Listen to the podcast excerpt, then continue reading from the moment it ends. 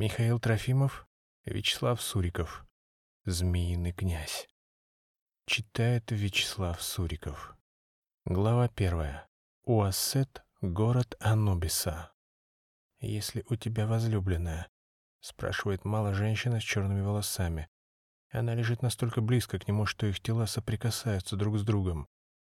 «Да», — отвечает Мал и тянется губами к ее губам. Женщина приоткрывает рот, принимая его поцелуй. Мал закрывает глаза и чувствует, как у него внутри вспыхивает огонь. Кожа на спине натягивается и начинает светиться от исходящего изнутри жара. Мал жаждет выдохнуть из себя пламя и стереть с лица земли зло и невежество. Почему сердца людей погружены во тьму? Почему? Повторяет он вопрос дважды и не ждет ответа. Мал открыл глаза и увидел лицо склонившейся над ним Маргариты. Он улыбнулся. В ответ она провела рукой по его волосам, коснулась его прочерченного по прямой линии носа и щетины на обожженных солнцем щеках. Мал откинул укрывающий его шерстяной плащ и обнаружил на груди и животе чешуйки, отливающие серебряным блеском. Он провел по коже ладонью — и она оказалась такой же мягкой и гладкой, как самая тонкая льняная ткань. Маргарита прильнула к нему и прикоснулась к чешуйкам губами. Мал ощутил прилив нежности. Как же он любит ее и как боится потерять. Его пробуждения дожидались еще четверо. Телохранители Верн и Дан, оба с невозмутимыми выражениями лица, простодушный моряк Ву, не скрывающий удивления по поводу того, что Мал не только жив, но цел и невредим. И явно раздосадованный капитан Оциана. Еще совсем недавно он уверял всех в том, что Змеиные острова получили свое название не за то, что на них обитали змеи, а потому что они сами извивались как змеи. Прежде он останавливал здесь корабль лишь с одной целью — отдохнуть и пополнить припасы. Ни на кого не нападая, он и сам не ждал нападения. Все, что произошло этой ночью, стало для него полной неожиданностью. Перед отплытием мехи с водой и мешок с фруктами погрузили на дно лодки. Дан подстрелил пару павлинов, чтобы уже в лодке разделать их и завялить. Позавтракали тем, что вчера предусмотрительно взял с собой капитан, сушеным мясом и сухарями, которые заели бананами и запили вином, разбавленным водой. Дул тихий и теплый ветер. Верн и Дан расположились вдоль бортов за веслами и принялись ощипывать птичьи тушки. Капитан занял место за рулевым веслом на корме. Мал с Маргаритой переместились к носу лодки, а Ву остался возле мачты. Вскоре парус наполнил ветер, и лодка стремительно понеслась по воде. Еще в двадцать лет Мал снискал славу полководца. Она досталась ему благодаря рвению отца, с детства обучавшего сына воинскому искусству. Король Гербранд объединил приморские земли, покорил соседние германские княжества и объявил себя королем Нидерландов. Его бесстрашие заставило проникнуться к нему почтением итальянских государей, чьи города были поделены между Францией и Испанией. Дав клятвы верности Гербранду, они смогли заполучить его сплоченное и храброе войско. Только вместо себя король отправил на войну сына с верными голландцами. И Мал изгнал французов из Фриуля, Верона, Ломбардии и Тосканы и ему оставалось покончить с испанскими завоевателями, которые и без того, напуганные мощью неприятельской армии, сдавали один город за другим. Захватив Феррару, Болонью, Равенну, Сан-Марино, Анкону, Спалетто и прилегающие к ним селения, войско принца мало двинулось к Риму. Казалось бы, славные победы над иноземными завоевателями должны были сплотить итальянских государей, но вместо этого между ними усиливалась вражда. Они вступили в сговор с испанцами и накануне решающего сражения заманили голландскую армию в смертельную ловушку. Прорвавшиеся сквозь крепостные стены Рима, голландцы нашли смерть на улицах от неизвестного яда. Мал выжил, но горечь поражения сломила его воинственный дух. Он укрылся в замке и там проводил день за днем в одиночестве. Итальянский поход не разочаровал Гербранда. Он заключил союз с государями Тосканы, оставшимися верными своим клятвам. Измена же остальных итальянских государей дала ему право расширить свои границы за счет их бывших владений. Видя это, король Франции Пипин потребовал от Гербранда дележа завоеванных им итальянских земель. Властитель Нидерландов, зная о военной мощи Франции, предпочел вернуть ей добрую половину завоеванных городов и заключить мир. Пипин предложил Гербранду закрепить этот союз брака между его старшей дочерью, 16-летней Эудженией, и малым, которому к тому времени исполнился 21 год. Принц, не задумываясь, дал согласие. Союз Франции сулил слишком многое. Он давал возможность Малу отомстить как итальянцам, так и испанцам. Красота, прибывшей в Амстердам Эуджении, оставила Мало равнодушным. Куда больше его расположила к себе ее младшая сестра, Маргарита. Ей было всего 12 лет, но черты ее лица обладали для Мала необъяснимой притягательностью, и сколько бы его мыслей не занимала предстоящая война, в них все чаще проникал образ Маргариты. Очень скоро Мал стал сожалеть о том, что женится на Эуджении, особенно после того, как во время танцев, устроенных в Королевском дворце в честь прибытия французов, он прикоснулся к Маргарите и встретился с ней взглядом. Этого оказалось достаточно, чтобы все изменилось. Все его прежние помыслы о подвигах на полях сражений вытеснила захватившая его страсть. В ту же ночь Мал пробрался в комнату рядом с покоями Маргариты и остался там, откуда он мог видеть ее через тайное отверстие, до самого рассвета.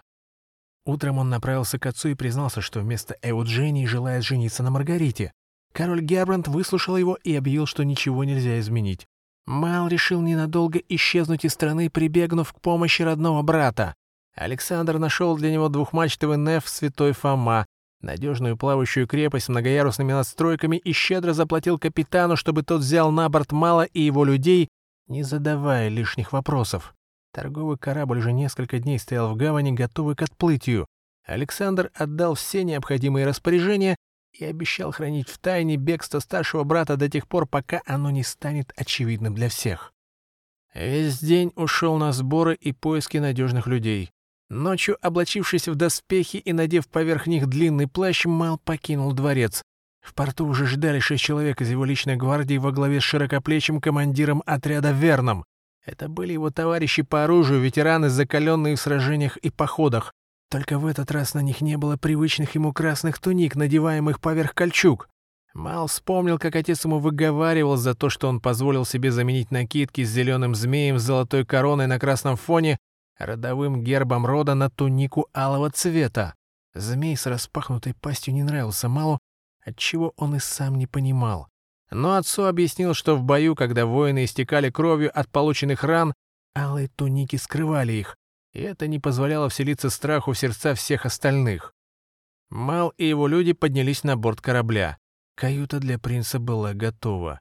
В ней, к своему изумлению, он обнаружил переодевшуюся в пажа принцессу Маргариту. «Как ты здесь оказалась? Меня привел сюда Александр. Зачем он это сделал?» Произошло именно то, что Мал желал больше всего на свете, но боялся себе в этом признаться. Где бы ты ни был, позволь мне быть рядом с тобою. Позволь любить тебя. Я знаю, что все будут против нашей любви, но я верю, что наши судьбы связаны. Мал обнял Маргариту. Как же я рад тебя видеть. Я сделаю все, чтобы наши отцы простили нас. Я знаю, что будет. Ни я, ни ты не сможем заслужить прощения. Маргарита произнесла это без какой-либо тревоги в голосе, но в то же время без укора. Ей были не нужны слова утешения. «Мне трудно представить, что нас ждет впереди», — признался Мал. Над горизонтом появился первый солнечный луч, и капитан отдал приказ к отплытию. Корабль поднял якоря, и его путь лежал в Египет. Если еще вчера у Мала не было даже мысли отправиться в такое далекое путешествие, то сейчас он был уверен в том, что именно в Египте он и Маргарита будут в безопасности, и пребывающий там с христианской миссией дядя Хендрик сумеет им помочь. Неф благополучно покинул гавань, но ему не суждено было пристать к берегам Восточной Земли. Спустя четыре месяца морского пути на Святого Фому напал пиратский кок под голландским флагом.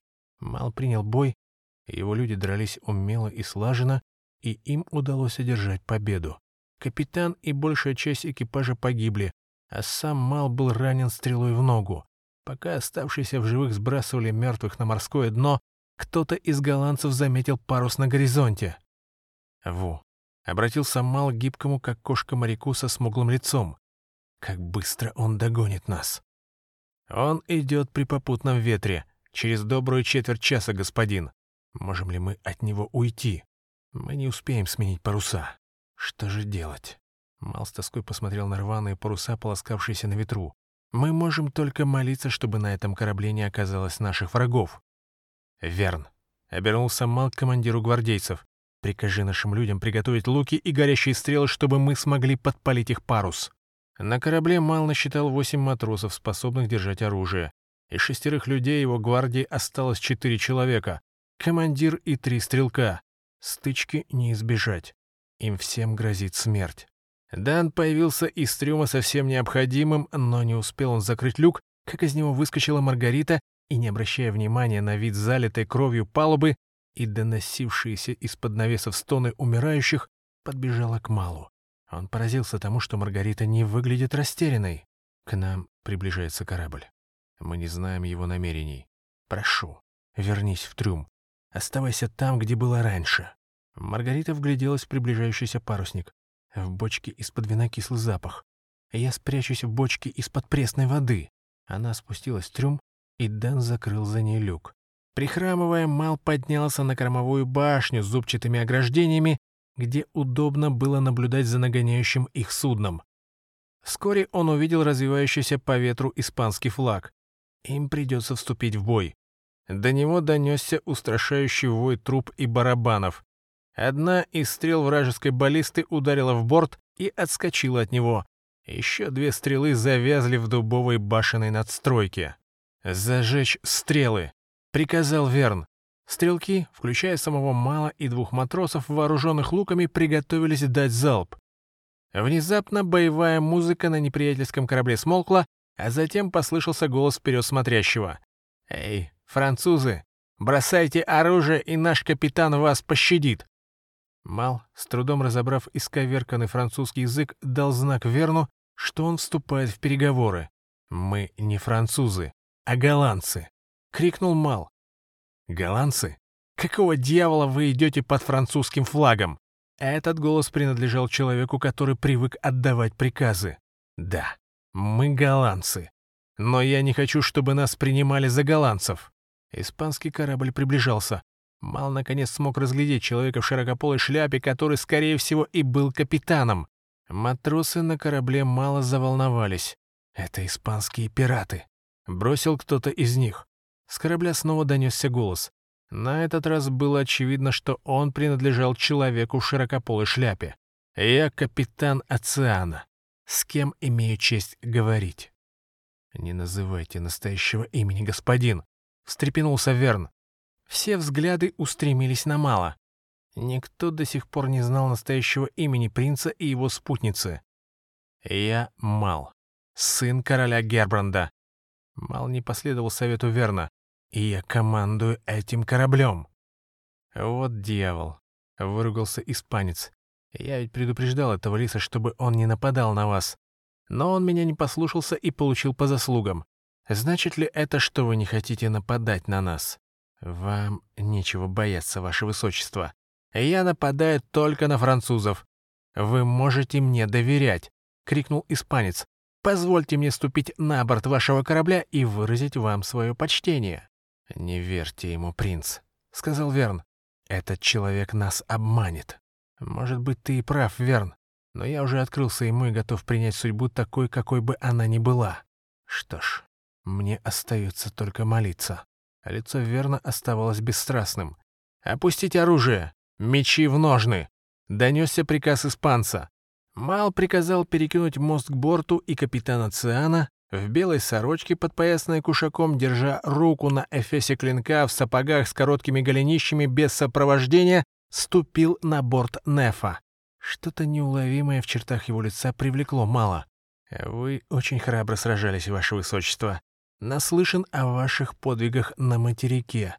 Капитан попытался сходу расположить к себе мало. Значит, вы на службе Испании топите французские корабли? Принц не собирался попадать под очарование опасного собеседника. Куда вы держите путь? Доверительно улыбнулся капитан. В Африку, до ближайшего порта Египта. Египта?» — переспросил капитан, и от его улыбки не осталось и следа. «Ближайший порт находится в Александрии, но у Ассети вам будет высадиться удобнее всего. Нам все равно, какой город, лишь бы это был Египет», — отвечал Мал. Капитан задумался и мрачно произнес. «На самом деле мне тоже все равно, потому что я служу вовсе не Испании, а самому себе». Он поднял руку и резко опустил ее вниз. Пираты только этого и ждали. Больше полусотни человек с гиканьем перескочили через борт Нефа и окружили людей мало. Верн и его гвардейцы обнажили мечи. «Как вы могли солгать?» — спокойно произнес Мал. «Я не солгал. Я убиваю только французов, всюду сующих свой нос. Вы мой пленник. Прикажите своим людям бросить оружие, и я сохраню вам жизнь.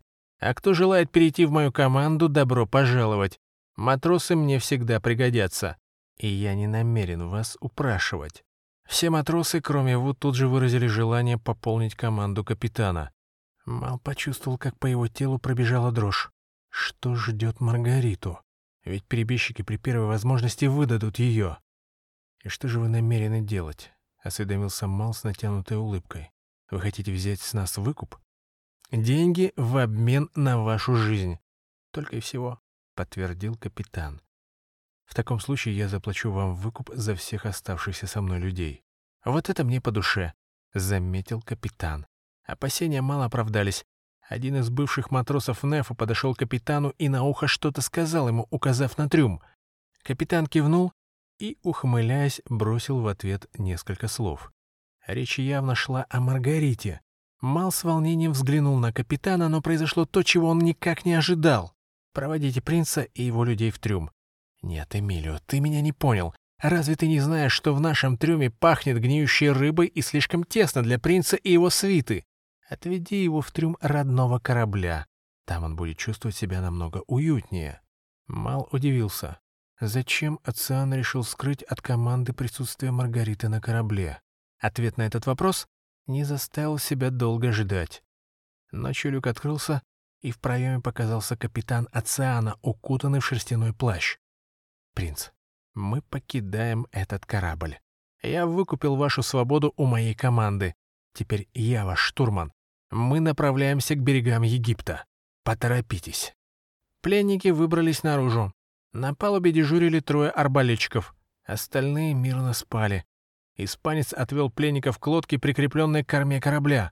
Он забрался в нее последним и сел за рулевое весло. «Кто-нибудь из вас управляет косым парусом?» «Да, господин», — ответил Ву. «Вот и славно. А теперь, принц, прикажите своим людям взять на дне лодки по веслу, всего их четыре, и грести как можно скорее. Мы следуем на юго-восток». Матросы налегли на весла. «Где мы находимся?» — спросил Мал. «К рассвету мы будем у Змеиных островов. Там передохнем, наберем воды и отправимся дальше. Нам понадобится три дня, не более, и мы будем в Африке а с попутным ветром и того меньше. Мал почувствовал смертельную усталость. Раненая нога нестерпимо ныла. Маргарита сказала, что вряд ли сможет заснуть, и предложила Малу положить ей голову на колени. Мал так и сделал, и, вслушиваясь в плеск воды и вдыхая морской воздух, почти сразу уснул. Он проснулся, когда они уже причалили к острову. Мал выбрался из лодки и осмотрелся. Верно, и Дана поблизости не было, а капитан его неподвижно стояли на берегу и как завороженные вглядывались в темноту. Мал проследил за их взглядом и увидел выступающую из темноты гигантскую змеиную голову. Змей встретился с малым взглядом. Из его пасти раздалось протяжное шипение. Забыв о боли в ноге, принц поднялся во весь рост и обнажил меч. Змей открыл пасть, склонил голову, захватил челюстями тело Мала и втянул его внутрь. Принц ощутил горячее зловоние, змеиная плоть пульсировала, душила и обжигала, и мал что из силы вонзил в нее меч. Этот сон снился ему уже вторую ночь подряд. Он просыпался раньше всех в лихорадочном состоянии и больше не мог заснуть. И только долгий взгляд на спящую Маргариту успокаивал его. Капитан Оциана сдержал слово. Они достигли Египта спустя три дня. Теперь им предстояло раздобыть еду а главное — одежду и найти дядю Хендрика. Все, что Мал знал о нем, так это то, что он находится в городе-государе Сири, где заключались перемирия между арабами и христианами. Но до этого города предстояло еще добраться, по возможности не вступая в стычки с мусульманами. Капитан подозвал Ву и, вытащив кошель, вручил ему несколько золотых монет. В Осете живут и египтяне, и арабы. Первые не любят торговать за деньги, а вторые не любят чужестранцев, особенно христиан. Обращайся в те дома, которые выглядят побогаче.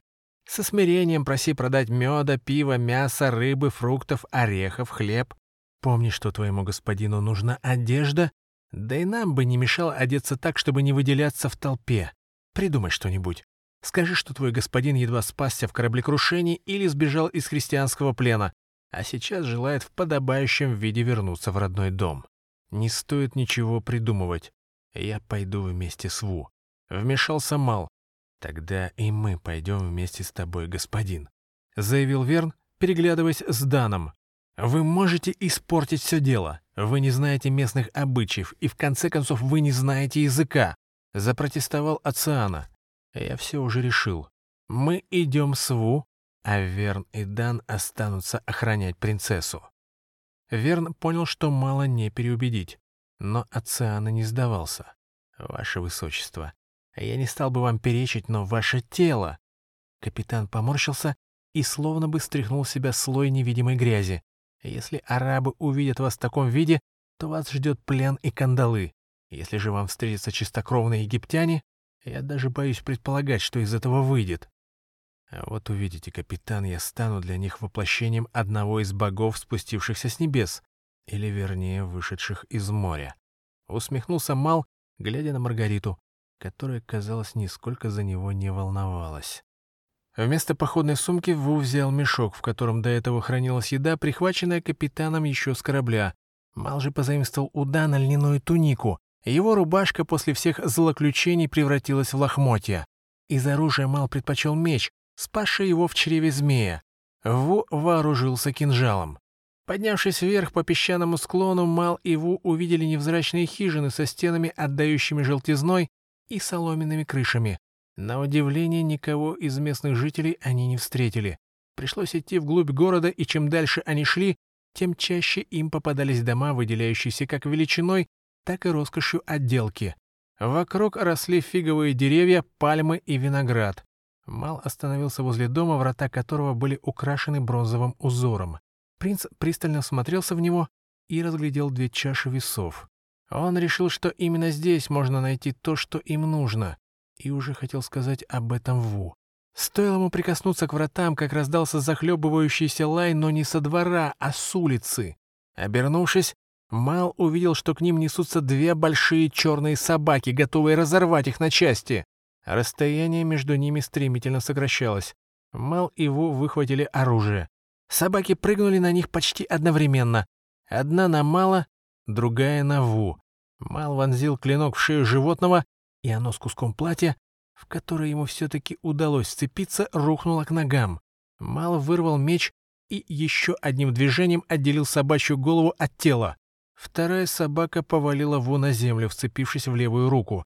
Стеганая куртка смягчила укус. Другой рукой он начал беспорядочно наносить удары кинжалом, но пес не ослаблял хватки, пока мало не отрубил ему голову. «Господин, обернитесь». Ву поднялся с земли, прижимая к груди раненую руку. Мал обернулся. К ним стекались местные жители, одежда которых состояла из кусков белого полотна, обернутого вокруг бедер. Несколько десятков человек стали вблизи их полукругом. Вперед вышел самый старый из них. Он был безоружен. «За кровь этих собак вы заплатите своей кровью». Язык, на котором он говорил, звучал странно, но Мал без труда понимал значение каждого из сказанного им слов. Кто-то спустил собак, а я всего лишь защищал себя. Мал убрал меч в ножны. Рваное платье на принца распахнулось, и на солнце блеснула зеленая змеиная кожа. Ты не должен был их убивать. Тон старика неожиданно смягчился. «Мы чтим собак, как священных животных. Это город Анубиса, и ты, чужеземец, совершил святотатство». Теперь старик говорил так, как будто приветствовал долгожданного гостя и радушно предлагал пройти в дом. Я сожалею о том, что произошло, и готов искупить свою вину. Я воздам все необходимые почести убитым собакам. Тогда возьми отрубленные головы и возложи их на алтарь Анубиса, что находится в доме за твоей спиной. Этого достаточно». Мал указал Ву на собачьи головы, приказал положить их в мешок, а сам открыл врата и вошел во внутренний дворик с беседками. В доме принц увидел стены от подножия до вершины, иссеченные иероглифами и изображениями бога с собачьей головой. Возле одной из стен стояла статуэтка Анубиса с весами в руках с чашей для подношений. Мал взял Уву мешок, вытащил из него собачьи головы и положил их в чашу. После чего произнес неизвестно откуда взявшиеся в его голове слова «Анубис Сап», «Анх Уджа Сенеп». Стены расступились, и окружающее пространство осветили показавшиеся из коридора огни. Мал сделал несколько шагов им навстречу и оказался в квадратной комнате, стены которой возникли прямо у него на глазах. Кровоточащая собачья плоть окружила принца и пахнула на него сладковатым ароматом. Перед ним выросла темная величественная фигура бога с собачьей головой. Ву, охваченный ужасом, упал на колени. Смутно проглядывающийся облик не испугал принца, а наоборот, разжег в нем любопытство. Мал приблизился, чтобы получше разглядеть таинственное существо, но уперся в невидимую преграду. «Ты оживил меня!» Мал не слышал звука, однако это не мешало ему понимать слова Анубиса. «Ты принес мне жертву, и я пришел в движение. А я дам тебе все, что ты пожелаешь. Богатство, могущество, любовь. Все, что ты предлагаешь мне, этого мало. Мало? Бог засмеялся так, что стены содрогнулись от смеха, и мертвые собаки истово заскулили. Ты желаешь мало. Так будет много. Все будут преклоняться перед тобой, змеиный князь. С чего ради Анубис считается с ним? Задумался Мал. Что это за титул? Неужели змеиная плоть и вправду сделала его, человека, подобным египетским богам? Да, этого мало. Что может дать богатство? Только еще большее богатство. Что может дать могущество? Уважение, славу, но и это бессмысленно. А что касается любви, то у меня есть любовь. Чего же ты хочешь? Ведь каждый человек имеет желание, — настаивал Анубис. И в самом деле, Ради чего все это? Подумал Мал, а вслух сказал. Я не знаю, чего я хочу. Ты хитришь со мной, змей. Ты знаешь, чего хочешь. Анубис словно бы насмехался над принцем. И ты мне дашь это? Мал решил вынудить Анубиса самому что-нибудь предложить. Мы заключим с тобой договор. Поставил условие Анубис. Мал насторожился. Бог с собачьей головой искушал его. Я отказываюсь вступать с тобой в сделку.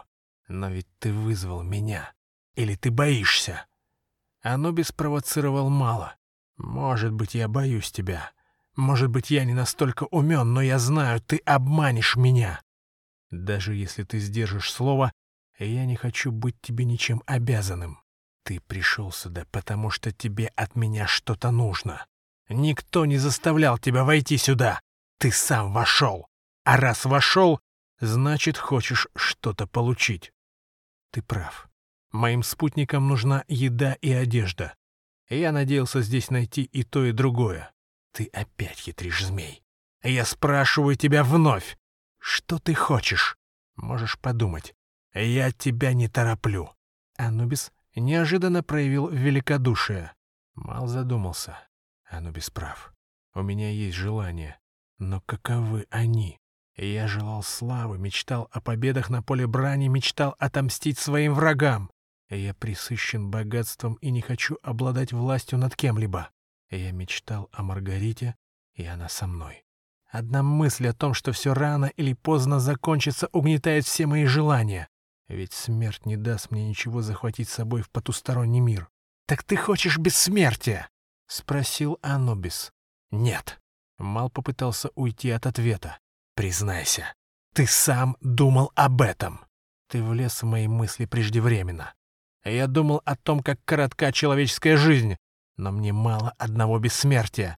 Вечно жить только ради богатства, славы и власти? Так чего же ты хочешь?» Голос Анубиса звучал угрожающе. «Я хочу счастья, но не знаю, в чем мое счастье. И если бы знал, то давно сказал бы тебе об этом». Сзади послышался какой-то шум. Мал и Ву оглянулись, а когда повернулись назад, Анубис и стены из живой собачьей плоти исчезли. Ву по-прежнему стоял на коленях. «Мы уходим», — сказал Мал и повернулся к выходу. Но там, где прежде был выход, теперь стояла каменная стена. Мал попытался обнаружить в ней хотя бы брешь, но тщетно. Он посмотрел на мусульманина, так и не тронувшегося с места. Тот молился. «Идем вперед, Ву. Эблис играет с нами». Мусульманин все еще не мог отойти от пережитого им ужаса. Кто-то всего лишь ловко разыграл нас. Мал пошел вперед, не чувствуя ни страха, ни усталости. За ним покорно следовал Ву. Залы и соединяющие их узкие коридоры оказались пустыми. Их освещали факела, которые кто-то предусмотрительно разжег. Они быстро поняли, что ходят по кругу, от одного зала к другому. Мал и Ву перебирались из коридора в коридор, но оказывались в одних и тех же местах. Они неоднократно заходили в тупики, потом возвращались и начинали снова искать выход. Они пробовали разделиться, но через некоторое время снова оказывались вместе. Вернувшись в очередной раз к тому месту, где они встретили Анубиса, Мал остановился. Из этого лабиринта выхода нет. Мы заперты. Все бессмысленно. Мал вгляделся в уходящий в темноту коридор, прислушался и громко произнес. «Анубис Сап, настало время покинуть твое пристанище. Если ты по-прежнему готов исполнить мое желание, то достаточно будет снабдить нас одеждой, едой и выпустить отсюда. Господин, зачем вы снова призываете Эблиса, предводителя шайтанов и джинов? Он ведь погубит нас. Во не выдержал и, упав на колени, обхватил голову и закрыл глаза и уши. Тише, Во. Наберись терпения. Жди. Факела догорали, отбрасывая тусклые блики. Ничего не происходило, но чутье подсказывало мало, что нельзя уходить. Надо оставаться на месте. Через какое-то время послышался шум в стене, похожий на тот, после которого прервался разговор с Анубисом. Перекрывшая им путь к возвращению стена оказалась подвижной, и теперь проход был открыт. Выйдя из тупика, они миновали коридор и оказались в том же самом внутреннем дворике, откуда вошли в дом-лабиринт. В ближайшей беседке на каменном полу они обнаружили съестные припасы. Здесь же лежала одежда, в которой они нуждались полотняные платья, головные уборы, сандалии. Рядом на привязи стоял осел с корзинами, свисающими по бокам. Мал счел нужным успокоить Ву. Вот видишь, это явно не Анубис позаботился о нас, а доброжелательные хозяева. Отблагодари их монетами капитана. Пока Ву навьючивал осла, Мал выбрал новое облачение и переоделся. Теперь на нем была зеленая туника и жилет под тон его змеиной кожи. Я же говорил, что беспокоиться не о чем. Пара царапин на руке оруженосца только и всего. Капитан отвел взгляд от окровавленного рукава куртки Ву и принялся деловито изучать содержимое корзин с провизией и одеждой, тогда как Верн и Дан уже примеряли полотняные рубахи и плетеные сандалии. «На нас напали собаки», — объяснил Мал, но хозяева подоспели вовремя. «Простите, принц, я забыл вас предупредить. Египтяне очень любят собак и чтят их как священных животных. Мне это показалось? Или вы всегда предупреждаете об опасности, когда она уже миновала? Вам еще повезло, что сегодня у арабов праздник, и они собрались в местной мечети, — заметил Ациана. Откуда вам это известно? Почему вы сразу не сказали нам об этом? Случайная встреча. Я ведь тоже не сидел сложа руки. Мне посчастливилось найти рыбацкий домик. Видите вдалеке? если идти вдоль берега серую точку. Отец с сыном и дочерью отправляются в город торговать рыбой. Живут они бедно и с радостью взяли у меня пару серебряных монет. На одну ночь они готовы предоставить нам свой кров. В доме есть спальня, кухня, кладовая и даже погреб. Сегодня мы сможем там отдохнуть. Мне удалось разговорить сына хозяина, который довольно сносно говорит на французском языке. Он рассказал мне, как добраться до города Сира. Нам нужно будет обойти Уассет несколько деревень и город Элефантину. До ближайшего селения полдня пути. Там мы приобретем лошадей и дальше поедем верхом. «Стало быть, вы тоже отправитесь с нами, капитан?» — спросил Верн. «Именно это я и собираюсь сделать, если вы не будете возражать». «Я не возражаю», — сказал Мал. В глазах Верна мелькнуло неодобрение. «Грозит ли нам что-то более серьезное, чем встреча с арабами?» — спросил Мал. «Египет полон опасностей для всякого европейца», — отвечал капитан. «Но избежать их со мной у вас больше шансов, чем без меня». В рыбацком домике было сухо и чисто. Спутники мало разделились. Верн и Дан отправились осматривать местность, а Оциана и Ву вернулись за доспехами, оставшимися в лодке. Маргарита нашла платье из тонкого полотна, расшитое квадратами и ромбами, и тотчас в него переоделась. Но это платье оказалось для нее великоватым. Пришлось одеть полотняную, тесно прилегающую к телу рубашку, доходившую до лодыжек, и короткий плащ.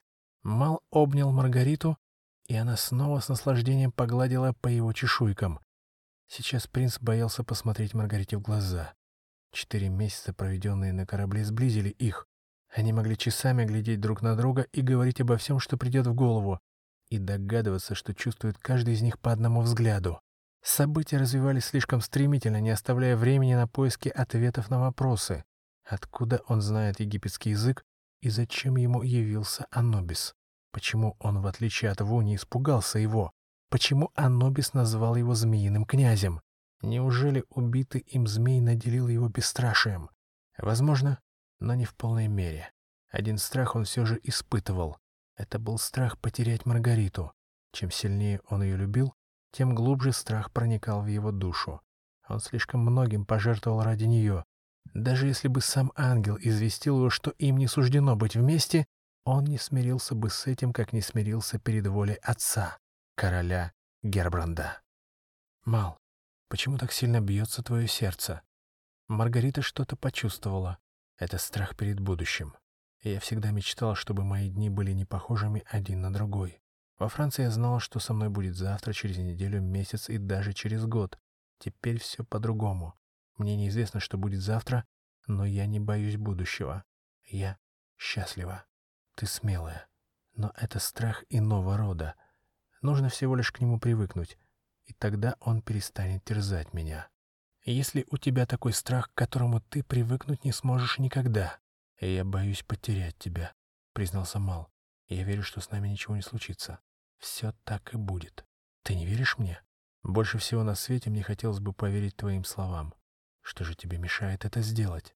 Мал предпочел оставить этот вопрос без ответа, Тогда Маргарита свернулась, как маленький зверек, и прижалась к принцу.